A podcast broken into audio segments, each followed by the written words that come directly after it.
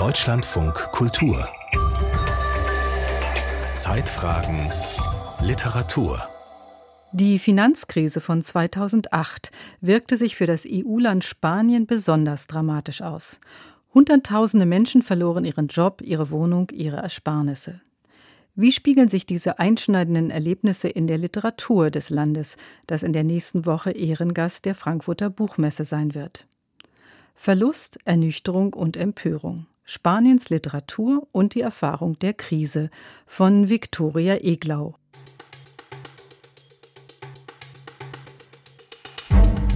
Es gibt Theater, es gibt Konzerte, es gibt Restaurantempfehlungen, es gibt Billigflieger, die einen mit Lichtgeschwindigkeit in europäische Hauptstädte tragen. Und es gibt bezaubernde Hotels. Seit Jahren bewegen sich unsere Bankkonten im selben Tempo wie der Film, den wir heute in seinem irren Rhythmus vorführen. Die 1990er Jahre und der Beginn des neuen Jahrtausends. Für viele Spanier und Spanierinnen Jahre des Fortschritts, der Zuversicht und des Wohlstands. Zahlungsein- und Ausgänge, am Monatsanfang bezahlte Gehälter, von denen wir Zahlen abgerechnet sehen, wie auf einer rasend heruntertickenden Uhr, Geldanlagen, Mitgliedsbeiträge, Rechnungen, Käufe, Kartenzahlungen, Abhebungen, Überweisungen, Abonnements. Schwindelerregend. Wie in einem Zeitraffer lässt der 48-jährige Schriftsteller Isa Agrosa die goldenen Zeiten Spaniens mit ihrem entfesselten Konsum in seinem Roman Das dunkle Zimmer vor uns ablaufen. Die sich immer weiter drehende Anzeige, auf der keine Ziffer je stehen bleibt, zwingt uns den Rhythmus auf, indem wir durch die Stadt ziehen, zwischen den üblichen Schauplätzen der Comedy-Show das Zuhause, die Arbeit, die Kneipe, die Shopping Mall, einige Freizeitorte, aber auch andere sporadische Locations, an denen sich nur einzelne Episoden abspielen. Die Pension in Berlin, die Ferienwohnung auf dem Land, das Restaurant in einer Bucht, in dem der Ausgabenzähler mit einem Schlag um mehrere Ziffern weiterspringt. In dem dunklen Zimmer, das dem im August 2022 auf Deutsch erschienenen Roman seinen Namen gegeben hat, trifft sich eine Gruppe junger Leute regelmäßig zu anonymem Gruppensex. Außerhalb des privaten Darkrooms erfreuen sie sich an ihrem stetig steigenden Kontostand, an Reisen und anderen Freizeitvergnügungen. Mit ihrer Frivolität und Fröhlichkeit steht die Clique aus dem Roman von Isa Grossa stellvertretend für eine ganze Generation unbeschwert konsumierender Spanier. Doch als das Land 2008 im Zuge der internationalen Finanzkrise in eine schwere wirtschaftliche und soziale Notlage gerät, als den Romanprotagonisten der Verlust von Job und Wohnung droht, da wird das dunkle Zimmer zu einem Zufluchtsort. Die Dunkelheit verdichtete sich wie etwas, das uns einhüllte. Der Raum wirkte widerstandsfähig, sicher vor dem Zusammenbruch, der sich überall abzeichnete, der drohend über uns hing und von dem wir noch mit größerer Begeisterung als Furcht sprachen. Eine Zukunft, an deren Schreckensbildern wir uns weideten. Wir sprachen ja nicht von uns, nicht uns würde das alles widerfahren, andere wären die Entlassenen, die Zwangsgeräumten, die ins Elend geworfenen, die Opfer einer Verarmung, die das Altwerden noch unerträglicher gestalten würde. Im dunklen Zimmer reden sich die Romanfiguren nun die Beklemmung von der Seele. Als die Sorgen und Probleme zunehmen, wird geweint und geschrien, ein Mann erleidet eine Panikattacke, eine Frau versucht sich umzubringen das Zimmer und seine Besucher als Metapher für eine zunehmend verzweifelte Gesellschaft. In Spanien hatten wir in einer wirtschaftlichen Selbsttäuschung gelebt. Wir dachten, es würde immer weiter aufwärts gehen. Unsere Wohnungen würden immer weiter an Wert gewinnen. Unsere beruflichen Möglichkeiten würden sich stetig verbessern. Unsere Kinder würden studieren und bessere Jobs haben als wir. Als die globale Finanzkrise kam und das spanische Kapitel mit der Banken- und Immobilienkrise, als viele Menschen in Bedrängnis gerieten, zerbrach diese Täuschung. Bei einem Treffen in Madrid im Juni 2022 blickt der Autor Isa Agrosa zurück, spricht über Ernüchterung und Zukunftsangst. Uns wurde klar, dass wir viele Jahre lang einer Fiktion aufgesessen waren. Der Fiktion, dass alle Spanier in die Mittelschicht aufgestiegen waren, dass es keine Klassenunterschiede mehr gab. Plötzlich waren da wieder soziale Konflikte, Ungleichheit, prekäre Lebensverhältnisse. Und unsere enttäuschte Gesellschaft fragte sich, war das davor alles eine Lüge? Wo ist das geblieben, was wir hatten und was steht uns noch bevor?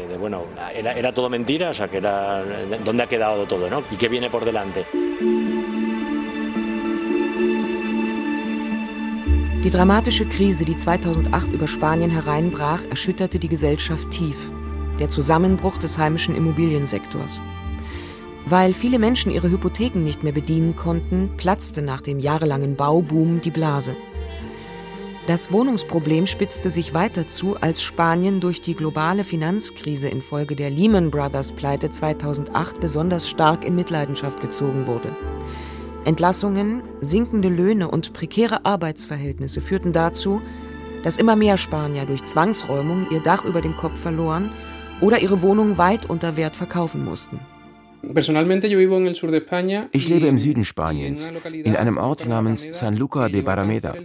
Während der Krise stieg die Erwerbslosigkeit hier auf 56 Prozent. Der 44-jährige Pablo Gutierrez ist Schriftsteller und Gymnasiallehrer. An der Schule, an der er arbeitet, wurde er Zeuge, wie viele Familien in den Ruin stürzten. Weil die Bautätigkeit zum Erliegen kam, verloren viele Eltern unserer Schüler ihre Arbeit. Und als sie kein Arbeitslosengeld mehr bekamen, waren sie arm. Sie konnten ihre Hypotheken nicht mehr bezahlen und hatten nicht einmal genug Geld für Lebensmittel. Die Suppenküchen erhielten starken Zulauf, die Schulen begannen zu helfen. Viele unserer Schüler waren plötzlich bedürftig. Pablo Gutierrez hat im renommierten spanischen Verlag Seis Baral eine eindrucksvolle Krisentrilogie veröffentlicht. Auf Deutsch liegt sie nicht vor. Ihr erster Band, Demokratia, Demokratie, erschien 2012. In dem Roman erzählt Gutierrez die Geschichte des Zeichners Marco, der just am Tag der Lehman Brothers Insolvenz im September 2008 von seiner Immobilienfirma in einer spanischen Großstadt auf die Straße gesetzt wird. Am Nachmittag sagte der Direktor zu ihm, wir müssen einen Moment reden. Und Marco war so zerstreut, dass er gar nicht merkte, dass er nicht wie sonst in diesem vergnügten Tonfall mit ihm sprach. Kein Schulterklopfen, kein Wie geht's, Junge, du bist ein Künstler. Der Schnitt kam plötzlich und war sauber. Der Direktor legte Gründe dar und sprach sein Beileid aus. Glaub mir, dass ich keine Wahl habe. Marco wusste nicht, was er antworten sollte. Er senkte den Blick wie ein japanischer Angestellter, der begreift, dass er das armseligste Viech auf Erden ist und der betet, dass der Zug ihn schnell nach Hause bringt, damit er zur Schublade mit den Messern rennen und auf den Küchenfliesen einen langsamen Seppuku improvisieren kann. Ein Seppuku ist ein Selbsttötungsritual japanischer Samurais. Pablo Gutierrez Roman Demokratia ist mit zahlreichen solcher ironischen Anspielungen gespickt. Das Drama des Jobverlustes bricht der Autor immer wieder mit teils humorvollen Exkursen, etwa in die Biografie des Finanzmagnaten George Soros oder in die Welt einer fiktiven spanischen Starpsychologin, die der entlassene Marco eines Vormittags im Fernsehen sieht und bei der er, verzweifelt aber vergeblich, Hilfe sucht. Gutierrez lässt seine Romanfigur zunächst in einer Depression versinken und sich nutzlos fühlen. Eine nachvollziehbare Reaktion nach einer fristlosen Kündigung bis der Arbeitslose beginnt, auf überraschende Weise zu rebellieren. Ursprünglich wollte Marco Künstler werden, aber dann arbeitet er im Immobilienbusiness, weil er denkt, da könne er Geld verdienen. Als das System ihn ausstößt, erlangt er seine Kreativität zurück, und zwar mit so viel Kraft und Energie, dass er sich in eine Art urbanen Kunstterroristen verwandelt. Marco kauft Gedichtbände, Charles Baudelaire, Raphael Alberti. Miguel Hernández und liest sie in einem Rutsch durch. Dann beginnt er, die Straßen und Wände seiner Stadt mit Versen zu bemalen, wie ein Besessener, ganze Nächte lang. Gerade als sie schließen wollen, bittet er um eine Dose roter Lackfarbe, einen Pinsel Größe 7, rennt wie der Blitz hinaus und öffnet nach einigen Metern die Dose, bespritzt sich Hose und Schuhe, taucht den Pinsel ein wie in ein Tintenfass. Sehr langsam, als wäre es japanische Kalligraphie, schreibt er auf Knien auf den Asphalt. Leute sagen zu ihm, dass er abhauen soll, beschimpfen ihn, weil er die Straße verschmutze, drohen die Polizei zu rufen. Und es ist nicht so, dass Marco nicht auf sie hört, sondern er hört wirklich nichts. Sein Gehör ist nur mit den Fersen verbunden. Er ist wie ein Astronaut, der den Kontakt zur Erde verloren hat, in der Erdumlaufbahn, bis das Atemgerät den Geist aufgibt und seine Lunge platzt.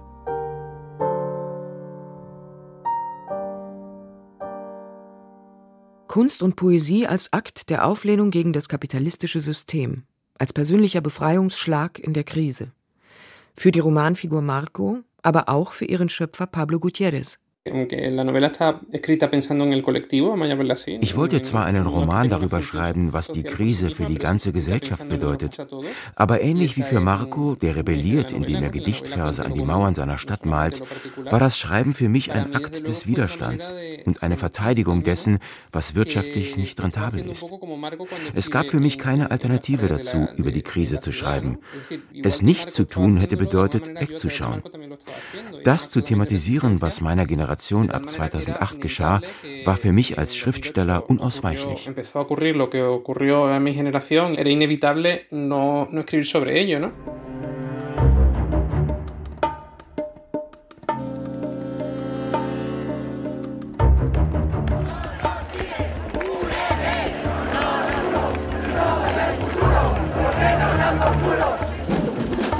15. Mai 2011.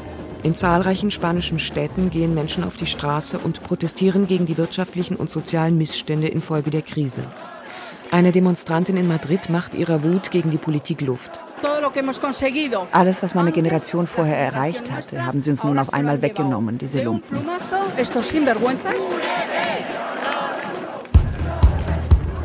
Die Bewegung der Indignados, der Empörten, die in Spanien im Mai 2011 entsteht, prangert unter anderem niedrige Löhne, unbezahlbare Wohnungen und fehlende Zukunftsperspektiven für die junge Generation an. Der Kinze Emme, der 15. Mai, markiert das Ende des passiven Ertragens der Krise und den Beginn des Aufbegehrens. Ich interpretiere den Quince Emme als politisches Ereignis, durch das sich unsere Gesellschaft als Ganzes repolitisiert hat. Und diese Politisierung schlug sich auch in der spanischen Literatur nieder. Sagt der Literaturwissenschaftler David Becerra von der Universidad Autónoma de Madrid. Die bis dahin in Spanien vorherrschende Literatur lehnte den politischen Konflikt ab oder machte ihn unsichtbar. Konflikte wurden als moralische oder intime Konflikte von Individuen dargestellt, aber nicht durch die politischen, sozialen oder historischen Umstände erklärt. Nach dem Quince Emme änderte sich das. Literarische Texte bezogen nun den sozialen und politischen Kontext mit ein. Die Protagonisten sind keine isolierten Individuen mehr, sie sind integriert in ein kapitalistisches Gesellschaftssystem, das Anspannung und Frustration verursacht.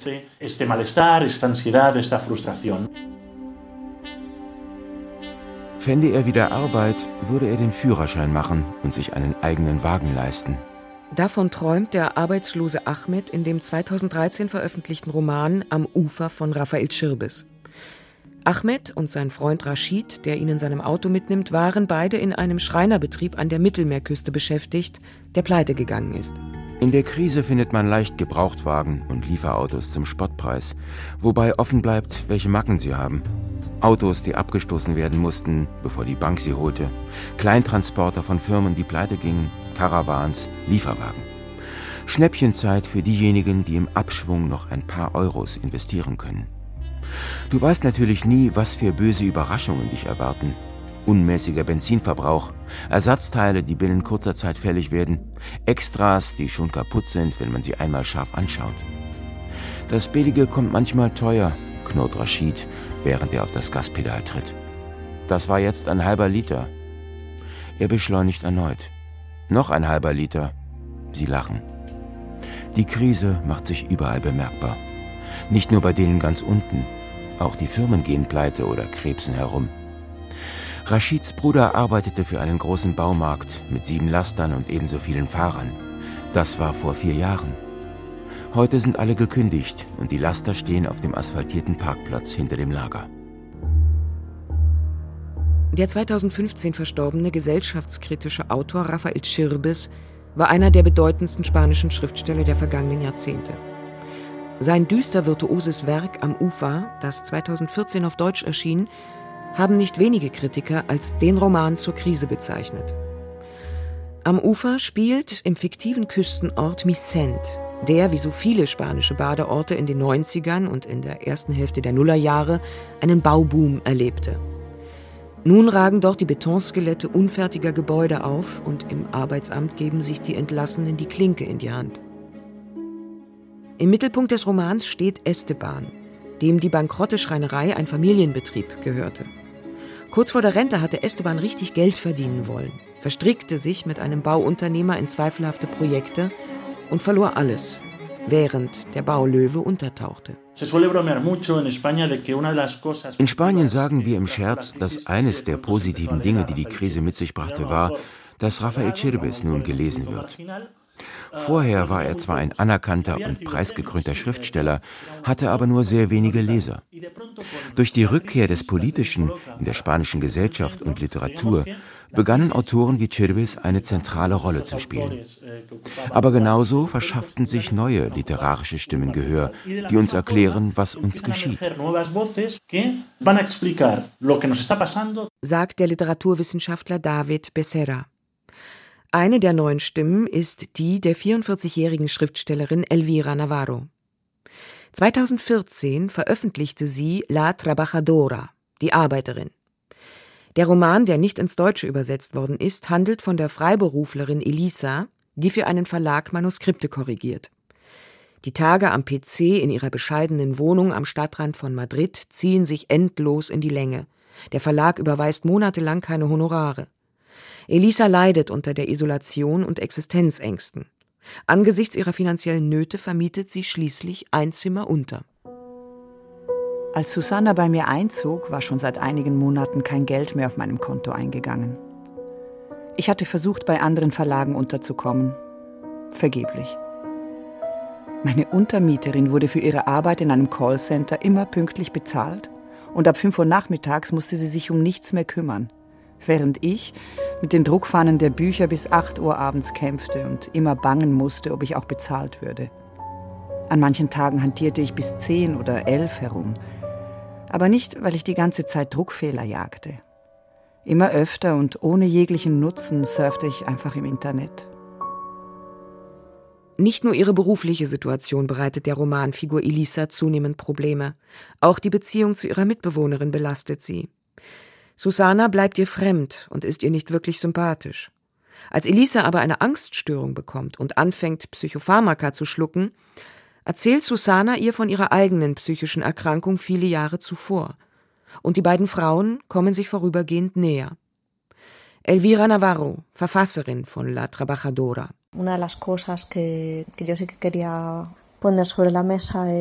Ich wollte in meinem Roman unter anderem zeigen, dass prekäre Arbeits- und Lebensverhältnisse auch den Körper und die Seele in Mitleidenschaft ziehen. Wenn ich mich umschaue, sehe ich, dass die Lebensqualität in Spanien nicht mehr so ist wie früher. Viele Leute leben prekär. Menschen aus der Mittelklasse rutschen ab in die untere Mittelschicht. All das verursacht körperliche und seelische Krankheiten.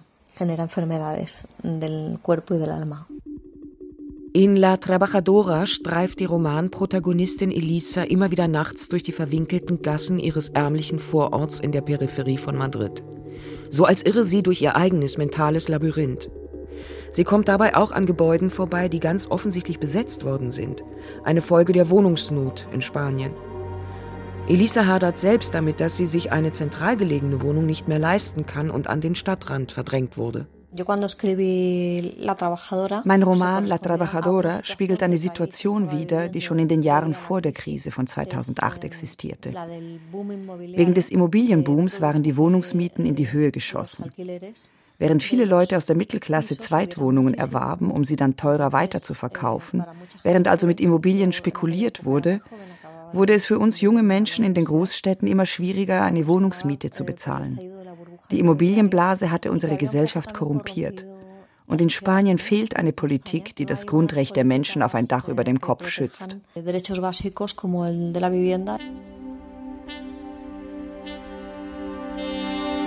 Ich beneide meine Eltern um ihr Leben in meinem Alter. Mit diesem provozierenden Satz beginnt mitten im Sommer der Anfang Oktober 2022 auf Deutsch erschienene Debütroman der spanischen Autorin und Journalistin Ana Iris Simon. Ich beneide meine Eltern um ihr Leben in meinem Alter.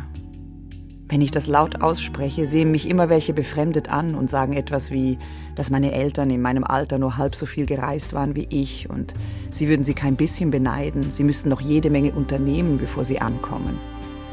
Wir wären heute freier und unsere Eltern hätten nicht zwei Fächer studieren und einen Master in Englisch machen können und sie hätten auch kein Jahr Doritos futternd und kreuz und quer vögelnd in Brüssel verbringen können. Tatsache ist, dass meine Eltern in meinem Alter ein siebenjähriges Kind hatten und ein Reihenhaus in Ontigola, Provinz Toledo. Mitten im Sommer 2020 in Spanien veröffentlicht, war dort ein Bestseller mit mehr als einem Dutzend Auflagen, ein literarisches Phänomen.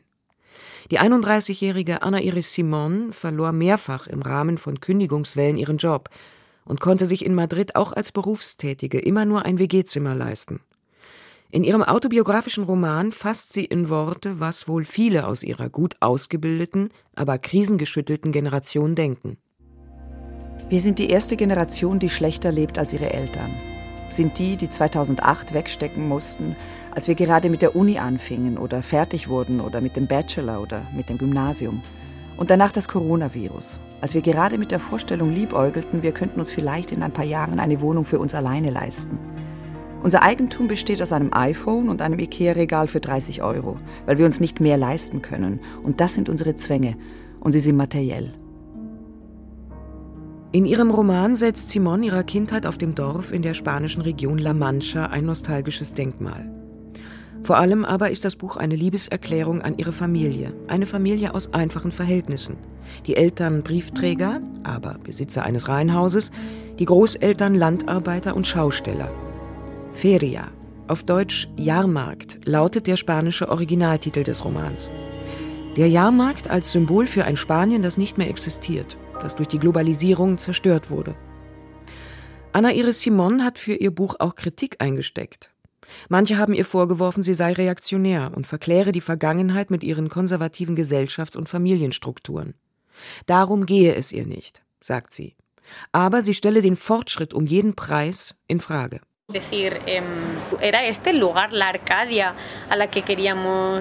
Ich frage, ist das heute das Arkadien, von dem wir geträumt hatten?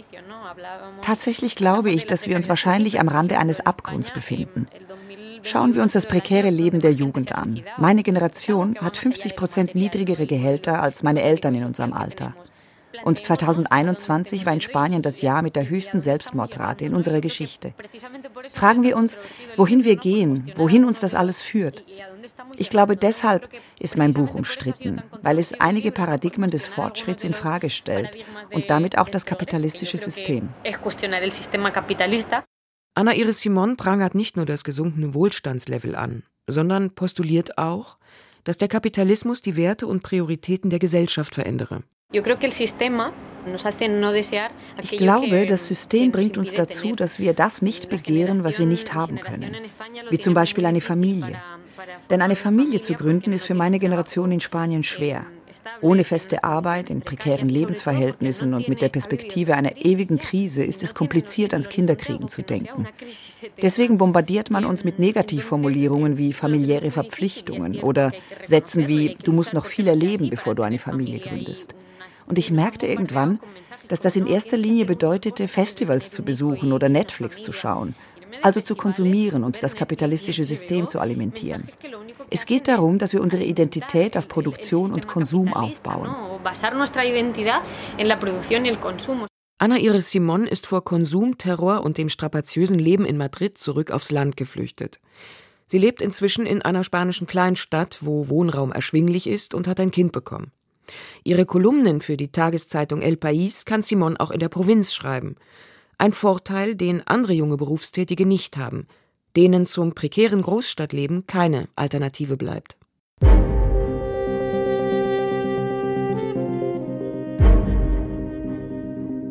Wir hatten einen Abstieg um mehrere Stufen hinter uns, aber noch standen wir auf der Treppe und verabschiedeten uns nicht von der Vorstellung, eines Tages wieder aufzusteigen. Wir konsumierten weniger, ja, aber wir konsumierten.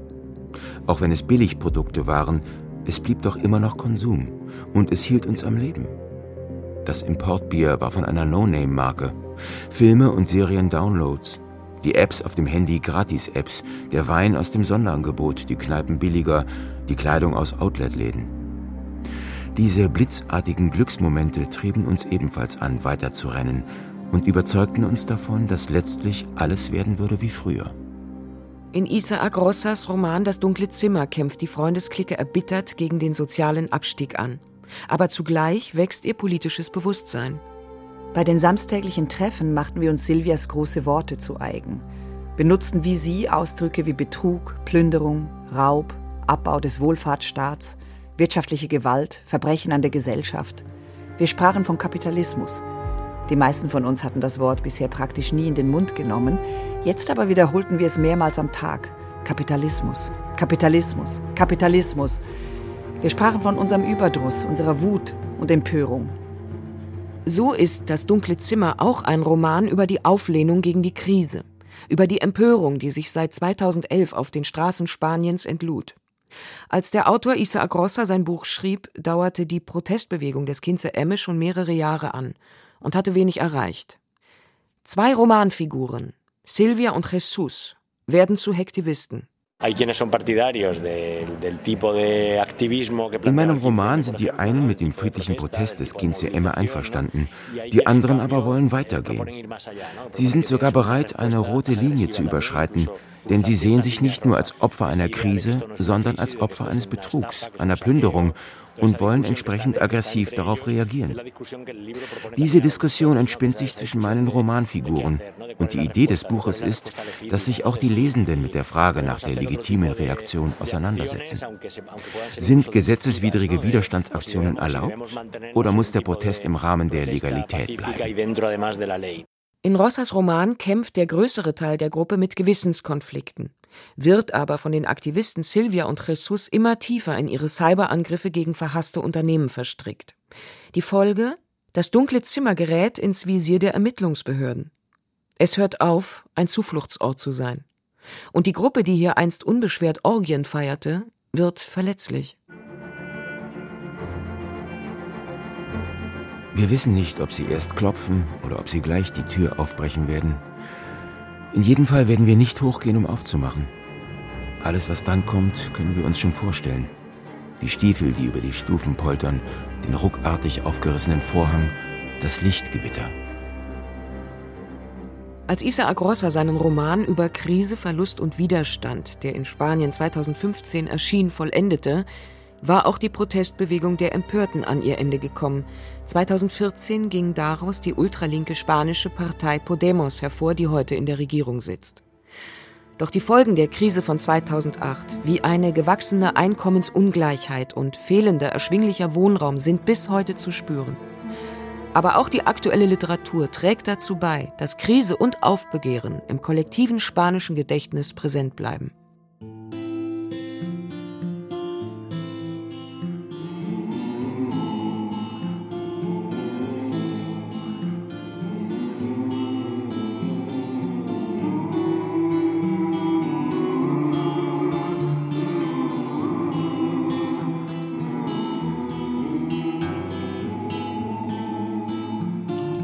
Genti che passeranno.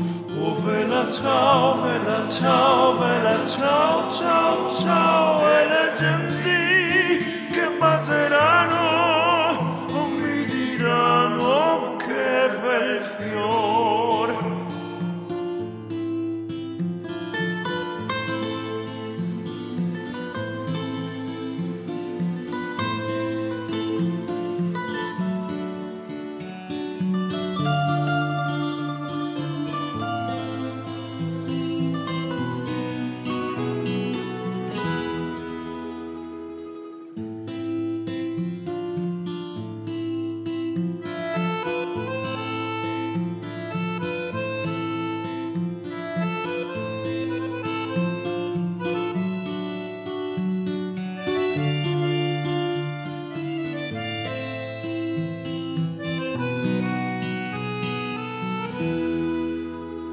Questo è il fiore del partigiano. Oh, vela ciao, vela ciao, vela ciao, ciao, ciao. E questo è il fiore del partigiano morto per la libertà.